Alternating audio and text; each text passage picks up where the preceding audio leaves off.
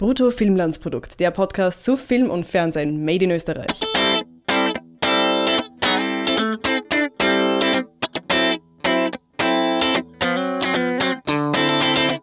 Hallo Hannes. Hallo Harry. Endlich eine neue Folge Brutto Filmlandsprodukt wieder mal nach einer sehr, sehr langen Wartezeit und gleich mit Stargast eingeflogen aus Deutschland, aus den äh, Writers Rooms, sämtlichen Writers Rooms, in denen du gebucht wurdest. Ja, gebe ich mir mal wieder die Ehre. Ich habe mal gedacht, ich lasse mich mal wieder in Wien blicken und zwar auch aus einem bestimmten Grund, nicht nur um dich zu besuchen, sondern auch um äh, Niki Lauda meine äh, Ehre zu erweisen, der ja am 29. Mai beigesetzt wurde in Wien und äh, darum wollen wir auch heute in unserem Podcast sprechen, nämlich äh, einen Film, in dem es um Niki Lauda geht. Rush. Es ist natürlich äh, so, wir haben, wir hatten schon mal der dritte Mann besprochen und das war ja schon eine, eine, eine sehr weite Ausreizung des Ö-Film-Begriffs und was österreichischer Film ist. Jetzt muss man sagen, der dritte Mann wurde zum Großteil in Wien, nicht zum Großteil, aber zu einem relevanten Teil in Wien gedreht. Er hatte ein paar österreichische Schauspieler in den Haupt, in, in Nebenrollen und er hatte Wien als Handlungsort, komplett als Handlungsort. Bei Rush äh, dehnen wir den Begriff dann jetzt noch einmal ein bisschen weiter, aber als wir die Idee hatten, habe ich trotzdem sofort gesagt, hey, mach mal. Weil einerseits bin ich auch nicht ein großer, aber ein bisschen ein Formel 1-Fan und ein Niki Lauda-Fan. Zweitens mag ich den Film total gern. Ich mag den Autor total gern, den Regisseur total gern. Ich, äh, es ist eine österreichische Legende, Ikone, ähm, ich weiß nicht, wie du ihn nennen willst, aber auf jeden Fall ein, ein, ein wichtiger Mann ähm, und der mit einem doch super spannenden Leben, aus dem ein kleiner Teil und der dramatischste Teil wahrscheinlich im wahrsten Sinne des Wortes ähm, in Rush eine Verfilmung erfahren hat. Und wir wollen sowohl über den Film und die Qualität des Films und die Dramaturgie reden, aber auch ein bisschen über die Formel 1 und auch über Sportverfilmungen vielleicht und über ähm, österreichische Legenden, die man so verfilmen kann oder nicht verfilmen kann. Genau, und äh, nicht zuletzt waren auch in letzter Zeit die Dichte der Veröffentlichungen neuer äh, österreichischer Kinofilme ein wenig äh, gering. Und äh, ihr habt vielleicht bemerkt, dass unser Podcast in letzter Zeit nicht mehr ganz so regelmäßig erschienen ist, unter anderem auch deshalb. Genau.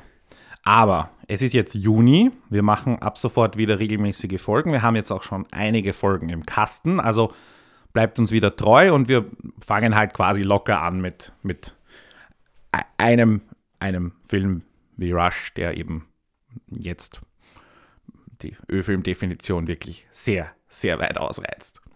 Hannes, äh, Formel 1, du bist ein, ein großer Formel 1-Fan, du schaust äh, jedes Rennen, oder? Na, derzeit habe ich keinen äh, Fernseher, aber ich verfolge jeden per Livestream, also per Live-Ticker mit und bin da sehr involviert und ja, bin deshalb auch ähm, schon jahrelanger großer Fan von Niki Lauda. Also ich war natürlich äh, noch nicht auf der Welt, als der mhm. damals seine Rennen und seine Runden gedreht hat. Aber äh, er ist ja dem Sport sehr treu geblieben und äh, seine Stimme war doch eine der immer klarsten und äh, einzigartigsten im Formel 1 Paddock. Und ähm, ja, Natürlich ist er einerseits eine ganz große Legende, weil es der erfolgreichste österreichische Rennsportler in der Formel 1 aller Zeiten. Mhm. Ähm, und dabei muss man auch dazu sagen, dass Österreich ja ohnehin eine große äh, Rennsporttradition hat. Ne? Also dafür, dass wir so ein kleines Land sind, dass mhm. wir gleich äh, insgesamt schon vier Weltmeisterschaften in der Formel 1 gewonnen haben, ist schon außerordentlich. Genau, Jochen Rindt wäre der, der andere, der übrigens der einzige Posthumus-Weltmeister, äh, der äh, verstorben ist während seiner Weltmeistersaison und dann noch mit Punkten Weltmeister wurde. Genau, 1970. Und ähm, ja, Niki Lauda ist einerseits natürlich wegen seiner sportlichen Erfolge eine Legende, aber andererseits auch eben wegen seines Charakters. Und ähm, ja, Rush ist zwar die Verfilmung einer seiner vielen Geschichten, nämlich großteils äh, geht es um die Saison 1976, als er im großen äh, Titelkampf mit James Hunt war. Aber de facto könnte man über Niki Lauda, glaube ich, äh, also einige äh, mhm. sehenswerte Filme drehen. Ein paar Wirtschaftskrimis, glaube ich. Das ist eher so die die Seite seiner Karriere, wo man vielleicht noch am ehesten äh, Kritikpotenzial findet. Er war wohl ein, ein, als Unternehmer äh, sagen wir mal, fragwürdig, aber nicht, nicht im Sinne von ein Verbrecher oder illegal oder amoralisch, sondern eben halt ja. äh, Da ist, Hart da ist. Diskussion, da ist Diskussionspotenzial, Ja. aber darum, äh, da, da kenne ich mich da in diesem äh, Lebensabschnitt von Niki Lauda einfach am wenigsten aus und er ist ja auch immer, auch als Unternehmer noch bis, zu Schlu bis zum Schluss in der Formel 1 aktiv gewesen und er ist ja der Vorstandsvorsitzende gewesen vom aktuellen Weltmeisterteam Mercedes. Also er ist als Vorstandsvorsitzender noch, noch zahl, zahlreicher Weltmeister geworden.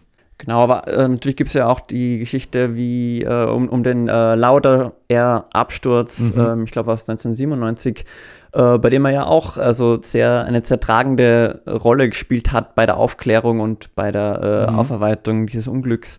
Genau. Und ja, auch das wäre ja eines Tages mal ein Ö-Film wert, das Ja. ich mal so an. Genau. Für, für die Historiker, die Sporthistoriker, Formel 1-Historiker unter euch, ähm, die vielleicht sagen, oh, Rush war furchtbar, weil er ist historisch, ähm, der, das, das Augenmerk des Films liegt nicht auf der historischen Authentizität. Definitiv nicht. Ähm, Peter Morgan, der, der Drehbuchautor, macht extrem viele oder fast hauptsächlich historische Stoffe und seine Filme, und das gilt auch für den Regisseur Ron Howard und seine Produktionsfirma, ähm, die, seit Jahrzehnten äh, Biopics machen, die sehr oft sehr spannend sind, die extrem gut sind, auch Oscars abräumen, aber eben auf mit der historischen Genauigkeit es nicht so, weil, also nicht so genau, also nicht so genau nehmen, weil das Drama und die Geschichte und die Story und dieser Lebensabschnitt, den sie zeigen wollen, im Mittelpunkt steht. Und das gilt auch für Rush wo zum Beispiel, ich nenne jetzt ein paar äh, Kleinigkeiten, ähm, es wird halt hier ähm, ähm, irgendwann überholt James Hunt, ähm, um dann die Weltmeisterschaft zu gewinnen, Clay Regazzoni, den Teamkollegen von Niki Lauda, der ein Charakter auch im Film ist und von einem bekannten italienischen Schauspieler gespielt wird. In Wahrheit hat er irgendeinen anderen überholt und der hat, war aber einfach kein Charakter im Film. Ist das jetzt eine historische Fälschung, so den Film zu ändern oder halt fürs Drama zu sagen, hey, da ist der Teamkollege, den du überholst, der Teamkollege hätte jetzt ihm reinfahren können oder was auch immer. Also da ist eine gewisse dramaturgische Element. Ein anderes Ding, das vielleicht auch erwähnenswert ist, sie fahren mit viel zu neuen Autos. Also nicht viel zu neu, aber sie sind ein paar, Gener ein paar Generationen, ein paar Jahre neuer, als sie hätten sein sollen. Da habe ich gelesen, dass die Autos, der, die, die echten 76er, 75er Autos nicht äh, sicher genug waren oder zu teuer gewesen wären, auf eine Strecke zu bringen und zu fahren und zu filmen. Und das, das, da haben sie dann gesagt, okay, dann nehmen wir einfach Autos, die zwei, drei Jahre älter sind. Ähm, da hat sich natürlich sicherheitstechnisch auch durch den Unfall von Niki Lauda einiges getan in den Jahren darauf und wahrscheinlich auch für die Standmans und was da für rechtliche Sachen dahinter stehen und so weiter. Da kann man wahrscheinlich Bücher drüber schreiben. Aber das sind so Dinge, wenn du auf sowas Wert legst, dann glaube ich, ist Rush nicht der richtige Film für dich, weil dann wirst du dich ärgern am laufenden Band. Das war gar nicht so. Und Ich glaube, die größte also, äh, Ungenauigkeit war, ist wahrscheinlich auf die Beziehung von äh, Lauda und Hunt zurückzuführen, die im Film ja als ganz große Rivalen und Gegner äh, dargestellt werden und sich auch also nicht sonderlich mögen. Äh, in der Realität war es aber so, dass die jetzt vielleicht nicht Best Buddies waren, aber sich doch durchaus gemocht haben. Ich glaub, und- sie haben sich sehr äh, gemocht, ja. Gescherzt haben und ähm, sie waren jetzt sehr unterschiedlich, aber haben sich insgesamt gut verstanden. Ja, Sie Motto- haben, glaube ich, äh, während äh, in, in einer vorigen Stufe, will ich meinen, haben sie sogar zusammen gewohnt, als sie noch junge Mhm. Fahrer waren in, in Formula, äh, Formula 3 oder so, glaube ich. Aber bin mir jetzt nicht ganz sicher, ob das. Also da, da, da weiß ich zu wenig. Ich weiß nicht, vielleicht weißt du da mehr.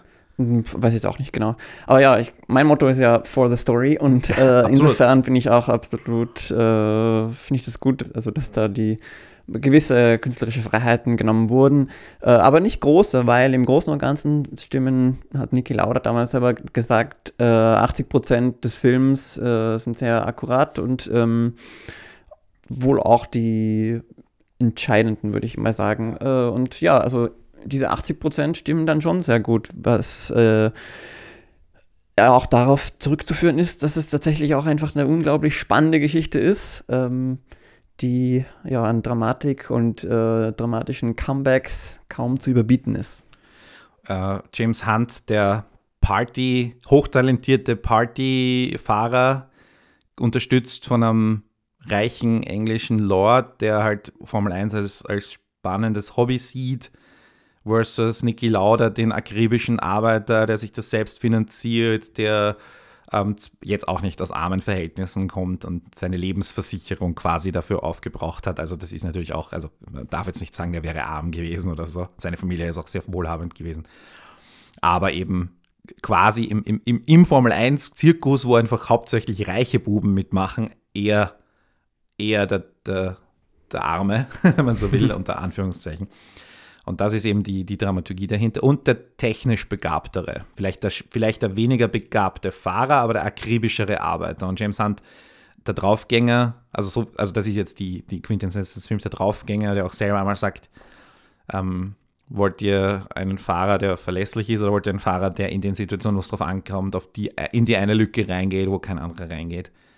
Was natürlich, ähm, ja, auch eine sehr gefährliche Art war. Und Niki Lauda gespielt von Daniel Brühl und auch der Erzähler der Geschichte, sagt ja auch einmal, was für Vollidioten machen den Job, wo jedes Jahr zwei von 20 Fahrern sterben. Mhm. Ja, und das ist ja auch ein ganz zentraler Aspekt des Films. Also diese Einstellungen in der Formel 1, die es damals gab, dass, dass sie gewusst haben, jedes Jahr sterben halt ungefähr zwei Rennfahrer. Mhm. Und ähm, diese, diese Gefahr ständiger Begleiter und ständiger um, Todesengel, der quasi über, über dem Paddock schwebt. Und das war damals einfach, ja, einerseits so akzeptiert worden, andererseits gab es damals auch die ersten äh, Bewegungen für mehr Sicherheit, oder klar, die gab es schon länger, aber, aber ähm, die wurden da intensifiziert und ähm, ist dann auch einer der Knackpunkte des Films, gleich an mehreren Stellen, nicht? Als eben Niki Lauda direkt vor dem äh, verhängnisvollen Nürburgring-Rennen äh, dafür plädiert, dass das Rennen ähm, nicht starten wird weil äh, der Nürburgring damals noch in der mhm. Originalform ähm, gefahren, der, glaube ich, 14,5 Kilometer oder so lang ist. Ja, irgendwas zwischen und, 11 und, und 14. Ähm, ja. Heutzutage ist ja die längste äh, Formel 1 Spa mit 5,7 Kilometer. Ja. Äh, und, und die ähm, normale der Durchschnitt ist, glaube ich, 3,5 oder sowas. So 3, ja, genau. vielleicht 4 ist vielleicht der Durchschnitt, wenn überhaupt. Ja. Genau, und das ist halt deshalb wichtig, weil halt äh, in regelmäßigen Abständen Steckposten zur Sicherheit äh, stationiert werden mhm. müssen und damit halt immer möglichst schnell ein Rettungswagen ankommen kann. Und es war beim Nürburgring mhm. nur unzureichend gegeben. Und äh, ja, wie das Schicksal eben so wollte, ist ihm auch genau Niki Lauda, ausgerechnet Niki Lauda, das dann bei diesem Nürburgring zum Verhängnis geworden, bei dem er ja äh, verunglückte und ähm, die seine. Ähm, und noch dazu an einer sehr relativ unguten Stelle, nämlich irgendwo im Wald. Da, da geht die Strecke einfach durch den Wald. Wir, wir haben das gesehen, weil zufällig ein Zuschauer dort eine Kamera mit hatte und auf 8 mm, glaube ich, den Unfall aufgenommen hat. Ähm, und ja, dort waren, sehr, hat sehr lange gedauert, bis Streckenposten da waren und Niki Lauda hat überlebt, weil vier Fahrer, die teilweise auch in ihn reingefahren sind noch, ähm, weil er war ja ein, im Ferrari relativ gut und weit vorne, das heißt, es waren Leute hinter ihm, ähm, hineingefahren sind, stehen geblieben sind, ihn das Auto gelöscht haben und ihn auch rausgezogen haben. Und er hat, äh, er hat, äh, das ist auch der Grund, warum die obere Seite seines Kopfes verbrannt ist und nicht die untere Seite. Er hatte unten diese Haube, die war aus einem sehr gut feuerfesten Material, hat ihn geschützt. Aber oben im Helm hatte er ein auch vermutlich nicht ganz den Regeln entsprechendes ähm, äh, äh wie soll ich sagen, für den ähm, Material und der Helm ist ihm auch weggeflogen. Wo, und das war offenbar auch im Risikokalkulation nicht vorgesehen, dass der Helm wegfliegen kann nach einem Unfall. Und das war den eben die Verbrennungen an der oberen Hälfte seines Kopfes ähm, dazu geführt, die natürlich ihn auch optisch ähm, geprägt haben und uns auch im Gedächtnis bleiben. Da ist jemand im Fernsehen regelmäßig, der aber trotzdem, ähm, dem man einen, einen horrenden Unfall ansieht und Niki Lauda hat dann das Beste daraus gemacht und sich immer ein Werbekapperl aufgesetzt. das spricht absolut. auch für den Charakter. ja, absolut. Also passt perfekt zu ihm. Ne? Ähm, ja. Äh, einer von den, äh, von den äh, vier Fahrern, die ihm da geholfen haben, derjenige, der das Auto mit einem Feuerlöscher gelöscht hat, war auch ein österreichischer Fahrer, der allerdings unter deutscher Lizenz fuhr, aber gebürtiger Österreicher, Harald Ertl, ähm, der im Film kaum zu sehen ist er wird aber gespielt von einem danach sehr bekannt gewordenen deutschen Schauspieler, nämlich Tom, äh, wie spricht man aus? Tom Flaschiha, glaube ich. Ja, Flahischer? Flahischer. Ist da nicht ein K zum Schluss? Nein, da ist kein K drin. Okay. Äh, egal, aus, bekannt aus Game of Thrones. und ähm, ja, nein, nur ein, ein kleiner, kleine Anekdote am Rande. Aber das war's mit dem Österreicher Anteil. Zwei österreichische Fahrer, äh, äh, gespielt von zwei Deutschen, ähm, Daniel Brühl und Tom Dingster. Und auf der ähm, anderen Seite, je heute haben wir, naja, zwei österreichische Teams, wenn man so will. Also, also eins, das tatsächlich unter österreichischer Flagge fährt und wenn die was gewinnen, die österreichische Hymne gespielt wird. Das andere Team fährt als britisches Team, ist aber natürlich auch ein Red Bull-Team.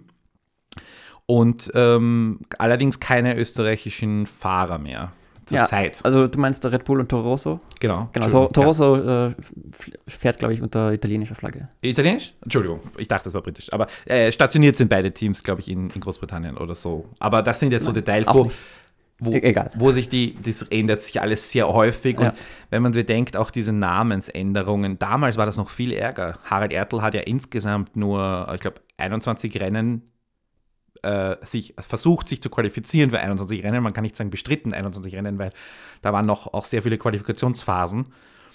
Und er war, also er hatte jetzt keine sehr beeindruckende Karriere, aber er war Teamkollege von James Hunt ähm, im Jahr davor. Und James Hunt war im 76 war James Hunt dann schon bei McLaren und war dann wirklicher Gegner von Niki Lauda und hat ja dann auch die Weltmeisterschaft 76 gewonnen, unter anderem deswegen, weil Niki Lauda eben aussetzen musste. Genau. Und das, was, wie, was war da jetzt das Spektakuläre dran?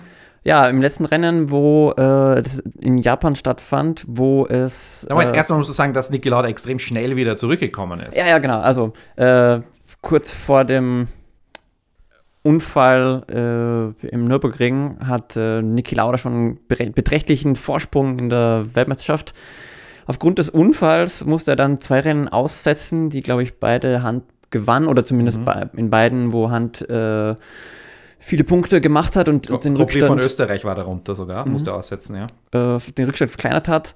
Und ähm, im Film ist es so dargestellt, dass äh, Hans äh, Siegesserie in Niki Laudas Absenz äh, Niki Lauda dazu bewogen hat, sich noch, noch äh, verbissener an, seine, an sein Comeback zu setzen. Und glaube ich, 40 Tage nach seinem Unfall äh, stand er dann, saß er dann schon wieder ähm, im Auto. Ich glaube, dass heutzutage wäre das wahrscheinlich nicht erlaubt gewesen, also, weil der anscheinend da unter seiner Haube und unter seinem Helm ziemlich geblutet hat während Ja. dem Rennen und den, den Fahrten. Ähm, Da gibt es eine schöne Szene, wie er im Krankenhaus, ähm, irgendwer hat ihm einen Helm offenbar hingelegt und er probiert, versucht den Helm aufzusetzen über seine Verbrennungen und seine Frau, äh, gespielt von Alexandra Maria Lara, ähm, ist einfach nur entsetzt, was er da probiert und so. Ähm, das mit den 40 Tagen, ich glaube, es war 40 Tage vom Unfall bis zum Rennen. Ich glaube, es waren 33 Tage, bis er wieder in einem Auto gesessen ist, aber es ist egal. Es, es gibt eine, eine Dokumentation, die sehr gut ist, die heißt 33 Days Born to be Wild. Die Stand heute der Aufnahme noch in der TV-Thek ist. Ich bin mir ziemlich sicher, wenn diese Folge erschienen ist, wird sie nicht mehr in der TV-Thek sein. Aber vielleicht findet ihr sie auf YouTube oder vielleicht hat sie irgendwer aufgenommen und kann sie euch geben, wenn es euch interessiert. Und äh, ja, äh, auf jeden Fall sehenswert. Also ich weiß es nicht, jetzt 33 sind 40 Tage. Ich habe jetzt auch ehrlich gesagt nicht so genau das nachrecherchiert, aber es ist egal. Alles unter, also dass überhaupt die Karriere weiterging, war beeindruckend. Dass er äh, dann ähm, dass es so schnell er so weiterging. schnell weiterging, war beeindruckend. beeindruckend und, verrückt. Und verrückt, ja, total crazy. Don't do this at home, kids. Und ähm, wie, was war dann beim letzten Rennen in ja, Japan? genau. In Japan ähm, war es dann so, dass äh, es äh, schüttete wie aus Kübeln und äh, Niki Lauda sich dafür einsetzte, dass das Rennen, Rennen unter diesen Umständen nicht starten könnte oder dürfte. Und äh, die Rennleitung hat aber beschlossen, dass das Rennen dennoch äh, stattfinden muss. Niki Lauda ist dann nach einer oder zwei Runden ähm, in die Boxengasse abgebogen und hat sein Auto abgestellt, während äh, James Hunt das Rennen zu Ende gefahren hat und dadurch ähm, um einen Punkt äh, dann schlussendlich, oder ich glaube, es war ein Punkt oder wenige Punkte, äh, Ja. die, die Weltmeisterschaft äh, gewonnen hat, weil Niki Lauda sich entschlossen hat, äh, da nicht weiterzufahren. die, die, mit welche, wie die Punkte verteilt werden, das ändert sich in der Formel 1 ja auch ständig. Aktuell kriegt der Sieger, glaube ich, 25 Punkte und so weiter. Ich kann mich noch erinnern, zu Schumachers Zeiten war, glaube ich, so 10, 9, 8, aber die- 10, 8 irgendwie wurde es irgendwie abgestuft von 10 weg. Und ich habe keine Ahnung, wie das damals war. Also es wird auf jeden Fall äh, mit mhm. den Punkten und so weiter. Ja, damals das, hat der Sieger 10 Punkte und der zweite 6. Aber das ist jetzt too, too much information. Okay, wurscht. auf jeden Fall, es, also arithmetisch hat es schon gepasst im Film. Äh, und, und das war jetzt auch nicht so wichtig. Tatsache war, James Hunt hat seinen einzigen ähm, Weltmeistertitel 1975, äh, 76 in, in, äh, gegen Niki Lauda gewonnen. Niki Lauda wurde davor und danach Genau, aber, aber Niki Lauda war dann eben nicht allzu traurig darüber, dass er, dass er diese Entscheidung getroffen hat oder, oder hat sie nie bereut, weil er, weil er fand, dass er das Richtige getan hat. Und ähm, ja, also heutzutage wird man wahrscheinlich dieses Rennen auch tatsächlich nicht mehr starten, beziehungsweise höchstens ähm, unter Safety Car starten und dann wird man äh, die schlimmsten, schlimmste Rennen, äh, Regenzeit äh, im unter Safety Car ja. Äh, verbringen. Und ja, war da in gewisser Weise sicher Vorreiter seiner Zeit. Ja. Und die Sicherheitsbedingungen sind danach auf jeden Fall massiv in die Höhe gegangen. Und heute muss man halt sagen, die, die, äh, ich höre immer wieder die Vergleiche, nicht damals, ah, das war so leiwand und, und das war so toll und damals waren das noch echte Rennen und echte Kerle und bla bla bla und heute sitzen die halt in Watteboxen. Mhm. So im, im übertragenen Sinne. Natürlich ist es immer noch arschgefährlich und es ist gar nicht so lange her, dass wieder ein Formel-1-Fahrer verstorben ist, ein, ein sehr junger.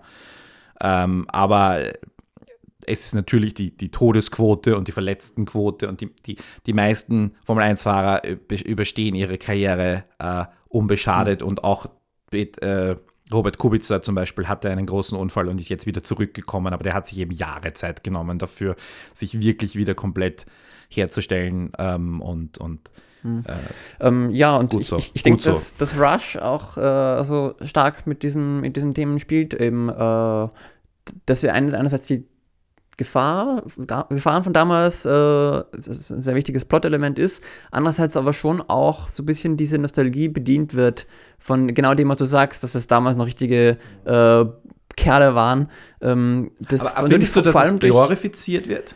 Also nicht so, ja, ein bisschen. Also ich glaube, durch James Hunt, der eben so ein richtiger Lebemann war und äh, der vor allem mit seinem ersten Team, dem Hesketh-Team, das, das auch im Film gezeigt wird, äh, das so richtig ähm, das Team war, das halt irgendwie große Champagner und Kaviar-Feste zelebriert hat. Und ähm, das Hand zeigt, denke ich, schon auch, dass klar, die, die Angst war schon auch immer Teil des Cockpits, aber in gewisser Weise waren das schon auch, denke ich, Adrenalin-Junkies und ja. ähm, der Film endet ja auch irgendwie damit mit, mit einem Monolog von Niki Lauda, der halt sagt, also James Hunt, der hat halt immer gelebt, es wäre jeder Tag sein, könnte jeder Tag sein letzter sein, was, was in der Formel 1 natürlich eben eine doppelte Bedeutung mhm. hat. Äh, und ja, blickt dann auch eigentlich fast wehmütig ein bisschen in die Zukunft, also von dem Ende der, 19, der Saison 1976 ausgesehen, äh, wo dann am Ende des Films ein kleiner Vorausblick ist, wie es Lauda und Hunt weiter ging. Ne? Und Hunt, der dann tatsächlich auch schon bereits in sehr jungem Alter verstorben ja, ist. Ja, mit 50 oder so. Ja, ja 48, glaube ich, ja, mit. Äh, an, aufgrund eines äh, Herzinfarkts. Ähm, wahrscheinlich auch. Weil er eben nicht auf seinen Körper und so geachtet hat, weil er einfach Party gemacht hat, sicher auch ein paar äh, andere Sachen als Champagner zu sich Absolut. genommen hat. Und, und dann war er ja Sportkommentator, also er hat gar nicht mehr so viele Rennen bestritten nachher. Er hat von seinem einen WM-Titel gelebt, während Niki Lauda ähm, gesagt hat, okay, Saison vorbei, nächste Saison beginnt und wurde im Jahr darauf wieder Weltmeister. Hat dann irgendwann auch ein bisschen pausiert und 1984 wurde er nochmal Weltmeister. Also das ist halt ähm, äh, dann, dann im McLaren, glaube ich. Ja. Ähm, und das war, äh, also da, ich glaube schon, dass uns zwei gleichwertige, aber unterschiedliche Konzepte präsentiert wurden. Und du kannst jetzt die Diskussion halt auch führen, bin ich Hand oder bin ich Lauder-Typ? Ja. Oder wer wäre ich lieber? Oder wer, wer, wer wäre ich? Ja? Und ha, habe ich, weil also wir wissen das aus dem, gerade aus dem Sport. Ich meine, heute, die heutigen Sport-Superstars haben alle einen immensen immenses, eine immense Arbeitsethik und Arbeitsmoral, äh, wenn sie die, die, die achten auf sich, die achten auf ihren Körper. Natürlich gibt es immer wieder ein paar Wochen, wo sie dann vielleicht einmal über die Stränge schlagen, wo sie vielleicht mal betrunken gefilmt werden, wo sie. Aber nur selten. Also die meisten von denen sind Triathleten und äh, Sportkanonen noch und nöcher. Also man kann sich eben lustig machen über Cristiano Ronaldo, seine, seine der seinen Körper formt, aber der weiß, dass, was sein Kapital ist und der geht wahrscheinlich halt sehr viel ins Fitnesscenter und damit er so ausschaut, wie er ausschaut, ja. Und legt darauf Wert. Und das, ob das jetzt Social Media Kanäle sind oder was auch immer. Ein, ich glaube, ein James Hunt würde heute, oder egal in welchem Sport, wir reden ja auch von, von ähm, ich denke jetzt an einen anderen Peter Morgan-Film, den ich unbedingt empfehlen möchte, The Damned United, der auch ein Sportfilm ist, auch eine Biografie über einen Fußballtrainer. Und ähm, in, in dem rauchen die ganzen Spieler von, von Leeds, das eben die, das zentrale Team in den 70ern war, aber die rauchen halt. Heute würde kein mhm. Fußballer mehr rauchen. Herbert Prohaska hat, glaube ich, noch geraucht. Also ist, das ist noch nicht so lange her. Ich glaube, Tony Polster vielleicht sogar noch, ich weiß es nicht, also die Generation. Ähm, also es ist noch nicht so lange her, aber halt absurd. Das würde heute keiner mehr tun. Ja, ein Raucher würde nicht mehr mithalten können im Sport und in der Formel 1 das waren halt sicher. noch richtige Kerle. Das waren auch richtige. Und die Werbung war auch noch passend, nicht? Wir haben am Sarg die Killau, da lag ja sein Ferrari-Helm und da war Marlboro-Werbung drauf. Und die gibt es heute nicht mehr. Soweit ich weiß. Also auf Ferrari. Ferrari und Marlboro war ja eine sehr lange äh, Beziehung. Ja, ist glaube ich auch heute, heute noch so äh, Schleichwerbung auf ja, der aber, Boliden drauf. Aber Alkohol, Kondome, äh, äh, äh Zigaretten, äh, Uhren, also so diese, diese, alles, was man irgendwie so als männliche Produkte verkauft. Ne? Und naja, das ist heute nicht mehr so. Ja, Männlichkeit natürlich auch ein starkes Thema in dem Film. Äh, es gibt schon ein paar Frauenfiguren, aber die natürlich nur ziemlich peripher. Also die Frau vom Lauda um Marlene und die Frau vom Hunt, Susie Miller, äh, die spielen schon eine Rolle, aber halt nur sehr untergeordnet, was halt mhm. natürlich auch in der Natur der, der Formel 1 liegt, also dass es noch immer ein sehr männerdominierter mhm. äh, Bereich ist und damals natürlich noch viel mehr es gewesen war. Aber sie sind nicht unwesentlich, sie sind sehr, also sie haben wenig Screentime, aber sie sind nicht unwesentlich für unsere beiden Charaktere. Die äh, Hand sucht sich, also hat er irgendwie kurz den Instinkt, hm, vielleicht sollte ich ein ruhiges, normales, gemäßigtes, normales Leben leben naja, heirate ich halt. Und dann kommt eine, ein Superstar zur Tür herein und ähm, im Film geht das halt innerhalb von zehn Sekunden. Hey, was machst du morgen? und schon heiraten sie, so quasi. Äh, und die, das ist halt auch so eine Sache. Nicht? Er, er, er, er versucht quasi den, den anderen Weg zu gehen, und, und, trifft aber, die, nimmt, trifft die falsche Entscheidung mit der falschen Person, genau die falsche Person.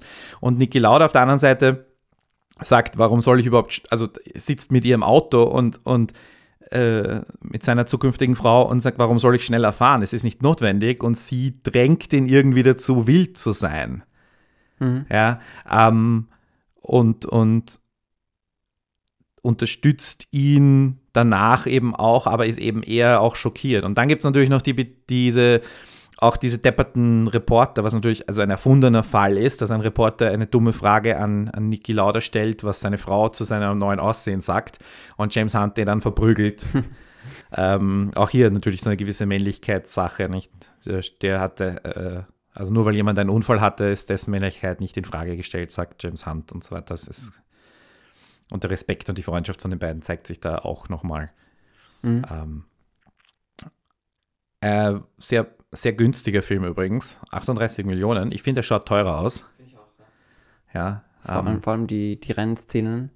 Also, die haben da schon wirklich einen unglaublichen Aufwand betrieben, dass sie da eben diese ganzen. Äh, ja, äh, Oldtimer, wenn ich so sagen darf, äh, aufgetrieben haben und, und die in, in Szene gesetzt haben.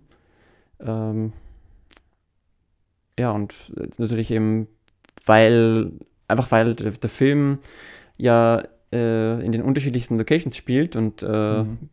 alle fünf Minuten oder zehn Minuten in ein andere, anderes Land gewechselt wird, ähm, ja, gibt es halt auch ja. unzählige Sets. Ja, ja wobei äh, auch hier wieder die historische Akkuratesse nicht, Japan ist nicht Japan und so weiter. Sie haben, glaube ich, auf zwei oder drei Tracks gedreht und die halt immer wieder anders umgebaut. Ähm, aber was auch interessant ist, das ist doch, es ist ein, kein österreichischer Film im Sinne der Produktion. Es war keine österreichische Firma involviert, es war kein österreichisches Geld involviert. Es wurde am, ganz am Anfang, als Niki Lauda sich bei der Raiffeisenbank einen Kredit holt, das ist in Wien gedreht worden, wenn ich mich nicht irre. Also das ist eine echte Raiffeisenbank.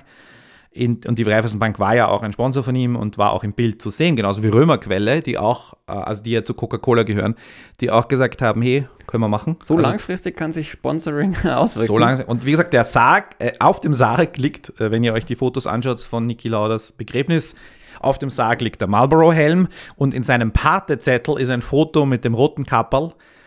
Novomatic. Und Novomatic ist schon, ich glaube ich, länger nicht mehr Sponsor. Oder waren die der letzte Sponsor? Ich weiß es nicht. Auf jeden Fall ganz, ganz äh, äh, witzig, unter Anführungszeichen. Ich meine, es geht immer noch um den Tod eines Menschen. Sorry. Aber du weißt, was ich meine. Ja, er hat ja für den Rennsport gelebt. Er hat sich ja auch, also äh, im, in seinem Rennoverall von, glaube ich, 1955 bis äh, 75 bis 77 Ja. äh, tatsächlich auch äh, beerdigen lassen. Äh, was ich noch sagen wollte zu diesem Film, also es ist eine, eine britisch-amerikanische Produktion, ich glaube, glaub, deutsches Geld, vielleicht auch ein bisschen, weiß ich jetzt nicht so genau. Aber jetzt stellt sich natürlich die Frage, du hast hier einen Österreicher, der spricht zu einem Großteil seines Lebens Deutsch. Du hast, ist jetzt Niki Lauda auch die Hauptfigur, wie viel kannst du in Deutsch reden lassen? Also, wie geht man mit Sprache um und natürlich auch, wer ist jetzt die Hauptfigur von den beiden? Äh, Daniel Brühl haben sie eingereicht immer als Nebendarsteller und James Hunt als Hauptdarsteller bei irgendwelchen Preisen. Aber wir wissen, das ist jetzt auch eher so was Taktisches, nicht notwendigerweise etwas, was das tatsächlich definiert. Wie siehst du das und wie würdest du diesen Charakteraufbau, wer ist der Protagonist? Gibt es, gibt es ein Antago ist jemand ein klarer Antagonist? Ist Niki Lauda eigentlich die Hauptfigur? Ich glaube, es gibt irgendwie zwei Protagonisten. Also ich habe mal gelernt, das ist immer derjenige, der Protagonist, der sich am meisten verändert. Und äh, wenn wir uns das uns in dieser Gesichtspunkt äh, analysieren, ist es ja so, dass ähm, Hunt nach, nachdem ähm, Lauda so stark verletzt wurde, ähm, es bei ihm schon ein Umdenken gibt in Sachen Gefahr, also kein, also oder in Sachen Umgang mit Gefahr, also jetzt nicht ein kompletter 180 oder so, aber schon ähm, ein Umdenken und auch ein, ein neues Wertschätzen für Niki. Und äh, dann nach gewonnener WM äh, geht ihm dann ja auch so ein bisschen das Feuer aus, ein wenig. Oder es wird eher nur angedeutet zum Schluss. Äh, ne? Aber ändert er sein Leben so wirklich? Also den, das Leben Nein, eigentlich, eigentlich nicht direkt im Film, sondern äh, Ja. eher dann im Ausblick. Und ja, bei Niki Lauda, der, bei dem ist ja eigentlich so, dass er sich eher, also durch seinen Unfall bestätigt sich ja eigentlich das, was er immer gesagt hat, Mhm. nämlich, dass äh, es sicherer werden muss und äh, findet dann am Ende des Films eine neue Motivation oder ist, ist motiviert, dass er James Hunt im nächsten Jahr wieder duellieren wird. Ähm, ja, ich sehe jetzt da keinen großen, äh, keinen von den beiden in der Pole Position in Sachen, in Sachen wer ist die Hauptfigur. Äh, ich finde, find, dass eigentlich beide ziemlich gleichermaßen sind und ich glaube, ich würde mal schätzen, dass auch von der Screentime, weil es gibt ja einige Szenen, wo es die nur mit Lauda, also zum Beispiel da, wo er Marlene kennenlernt und, und äh, sich in sie verliebt. Und dann gibt es Szenen, wo, wo es eigentlich nur um ähm, Hand geht und das Healthcare-Team und ähm, Mhm. Susie Miller und so weiter. Und, Also, und das macht den Film halt natürlich auch, ähm, ich- deswegen sage ich ja, er ist dramaturgisch auch interessant. Mhm. Nicht nur das ist diese Rivalität. Und ich meine, die, wenn du bedenkst, du hast, du nimmst ja die Geschichte zweier Menschen, die sehr viel miteinander und äh, zu tun haben, und du drehst die Freundschaft komplett runter und das Drama komplett, komplett rauf. Also das ist ja quasi auch wieder die, die historische Verfälschung zugunsten des Dramas. Und eben dann nochmal diese Sprachelemente. Wir haben ja im Hintergrund hören wir die ganze Zeit die echten Kommentatoren, inklusive Heinz Brüller. Ja, das war nett. Ähm, wir hören, und es gibt auch diese, ganz, diese Szene, die ich ganz spannend fand, dass Niki Lauda seine äh, zukünftige Frau Marlene bei einer Party irgendwo in der Pampa von Italien im Anwesen von Kurt Jürgens kennenlernt. Er selber weiß gar nicht, wer Kurt Jürgens ist. Und sie fahren dann gemeinsam weg, äh, sprechen Englisch und irgendwann, was auch völlig logisch ist, wenn du, äh, sie, sie kommen dann drauf, dass sie ja eigentlich eh beide äh, deutschsprachig sind und können es auch auf Deutsch reden. Und der Film wechselt auf Deutsch im Original. Und das ist halt auch, das fand ich auch sehr, sehr untypisch für einen, einen eben nicht österreichisch, kaum deutsch produzierten Hollywood-Film. Ja, Blockbuster eigentlich. Also ja, von, von äh, ja, her. Blockbuster ist Ja. vielleicht ein bisschen übertrieben, aber, aber ähm, das war sehr ungewöhnlich, wie die mit Sprachen umgehen. Ähm, das, das, also ich meine natürlich, äh, Italienisch wurde ein, wahrscheinlich ein bisschen weniger, aber auch Italienisch hat, hat äh, äh, haben sie gesprochen, ganz am Anfang. Welche Reifen sollen wir aufziehen? Und er, er wechselt zwischen Italienisch und, Deu äh, und, und, und Englisch im, im Team. Und bei, bei Ferrari weiß man ja, glaube ich, heute noch, dass die sehr darauf Wert legen, dass ihre Fahrer auch Italienisch können, egal wo sie herkommen, dass sie, also das Italienische sehr betont wird, was, was ja auch völlig okay ist, ne? warum nicht? Red Bull macht das, glaube ich, nicht, die betonen nicht, dass sie um alle Deutsch sprechen müssen, egal, also nur so als Vergleich. Nicht? Und das ist aber völlig okay. Ähm, aber sprachlich auch macht das den Film interessant. Musik, Hans Zimmer, Traum. Das hätten wir auch ja. erledigt. Zu sehen ist der Film auf Amazon Prime derzeit. Und Netflix. Und Netflix. Also, hm, vielleicht auch nur bei einem. Also, ich habe es in Deutschland bei Amazon Prime gesehen. So okay, ich, habe ihn am sagen. Wochenende auf Netflix gesehen, also in Österreich. Hm. Aber ihr werdet ihn auf jeden Fall finden. Und er wurde auch vor kurzem im ORF noch ausgestrahlt, anlässlich von Niki Lauda. Ja, wer äh, generell an Biopics interessiert ist und ähm, eben mit Peter Morgan, der eben äh, der, der wahrscheinlich Niki Lauda äh, diesen, diesen Niki Lauda-Stoff geschrieben hat, weil er eben lange in Österreich gelebt hat. Und zwar bis, bis ja, fast zehn Jahre, glaube ich, von 2005 oder so bis 2004. Das haben wir jetzt endlich wieder beim Ölfilm. Da beim Ölfilm, ja. Und, und, und Peter Morgan hat, ähm, macht also zum Großteil ähm, so historische Stoffe, die er dann umschreibt. Eben der Damned United habe ich schon erwähnt, aber viel bekannter von ihm sind wahrscheinlich der letzte König von Schottland, The Queen, wofür er einen Oscar gekriegt hat, dann ähm, Frost Nixon über die Fernsehdiskussion zwischen dem ehemaligen Präsidenten Richard Nixon und ähm, dem Game Show Moderator äh, David, David Frost, glaube ich. Ja. Äh, und jetzt aktuell macht er ja The Crown auf Netflix, also wieder einen royalen Stoff. Also er selber ist ja auch, glaube ich, äh, aber ist ja wurscht. Wer, wer, in Großbritannien ist nicht royal. Ähm, er hat aber auch äh, zum Beispiel und das ist ein echter Ö-Film, also auch mit österreichischem Geld finanziert, in Wien gedreht, teilweise und mit österreichischen Schauspielern. Äh, 360 oder 360. Eine Verfilmung von Arthur Schnitzlers Reigen in einer modernen Version. Äh, mehrere Episoden, die miteinander verknüpft sind, die in Wien spielen mit Johannes Krisch spielt zum Beispiel mit, aber auch an, in Colorado. Anthony Hopkins ist, spielt mit, Jude Law spielt mit, Moritz bleibt treu spielt mit. Also ein gar nicht, ich meine jetzt kein überdrüber Film, aber definitiv ein, ein Ö-Film im klassischen Sinne, den wir hier äh, durchaus erwähnen können. Und ein Film, der mir auch noch sehr am Herzen liegt, den ich erwähnen möchte von ihm, weil ich den für absolut unterschätzt halte, ist Hereafter. Schon mal gehört davon? Nee. Macht nichts, viele Leute nicht. Das ist ein Clint Eastwood-Film, ähm, mit äh, auch ein eher episodischer Film, wo ein, äh, ja, mehrere Menschen äh, miteinander verbunden sind über eine Katastrophe. Matt Damon ist eine, hat de facto die Hauptrolle. Ah, schaut euch den einfach mal an, ohne dass ich jetzt mehr dazu sage. Hereafter, Clint Eastwood, Peter Morgan.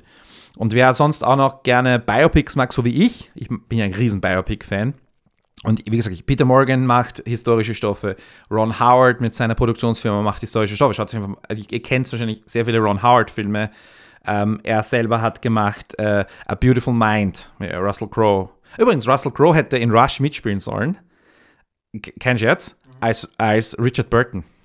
Er hätte einen kurzen Auftritt haben sollen. das wäre cool gewesen. Ähm, Cinderella Man in the Heart of the Sea. Äh, oder auch Apollo 13 und äh, seine Produktionsfirma hat dann noch zum Beispiel gemacht Eight Mile oder American Gangster. Also wirklich großartige Biopics, sehr viele Oscars abgeräumt und Oscar-Nominierungen. Und Rush passt da einfach in diese Reihe von äh, faszinierenden Persönlichkeiten. Ich meine, ich, ich, will jetzt nicht Niki Lauda mit Eminem vergleichen, aber ich finde beide Filme super und auf ihre eigene Art. Und, und ähm, okay, nein, Ron Howard hat nur, nur produziert Eight Mile, aber Apollo 13, super Film, keine Frage. Blue Rush ist auch gut. Ja, letzte Worte zu Niki Lauda. Eine Ikone für den österreichischen Motorsport und äh, wird auf jeden Fall im F Formel 1 Paddock vermisst werden. Ja. Ähm, seine, also nicht nur seine bissigen und ehrlichen, also grundehrlichen Kommentare immer, sondern ja, auch er so quasi als, als äh, Geschäftsmann, weil er hatte da viel, viel auch mhm. seine Finger im Spiel gehabt, äh, war einer der Auslöser, warum Hamilton jetzt bei Mercedes ist und ja, wie gesagt, auch als, als, auch als Mensch, ne, also der, sein größter Akt war eben, wie gesagt, glaube ich, das mit, äh, mit der Aufklärung so der Lauda-Air. Ja.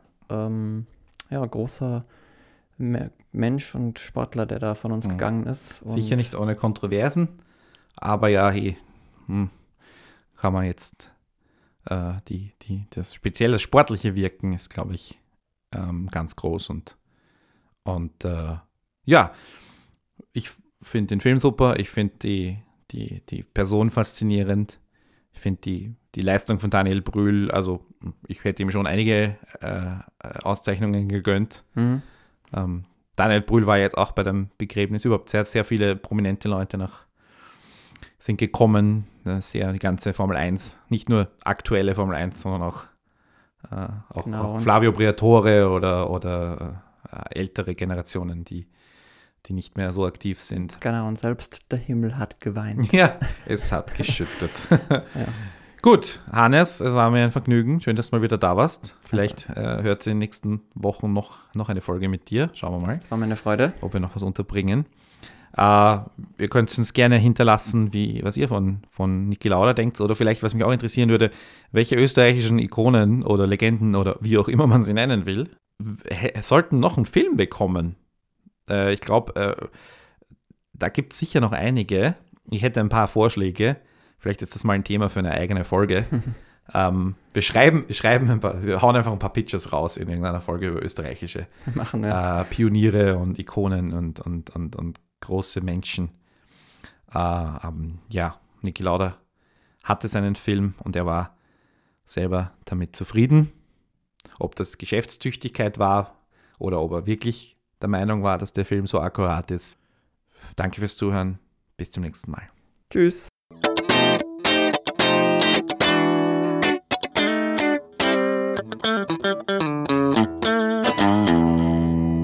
bruttofilmlandsprodukt.net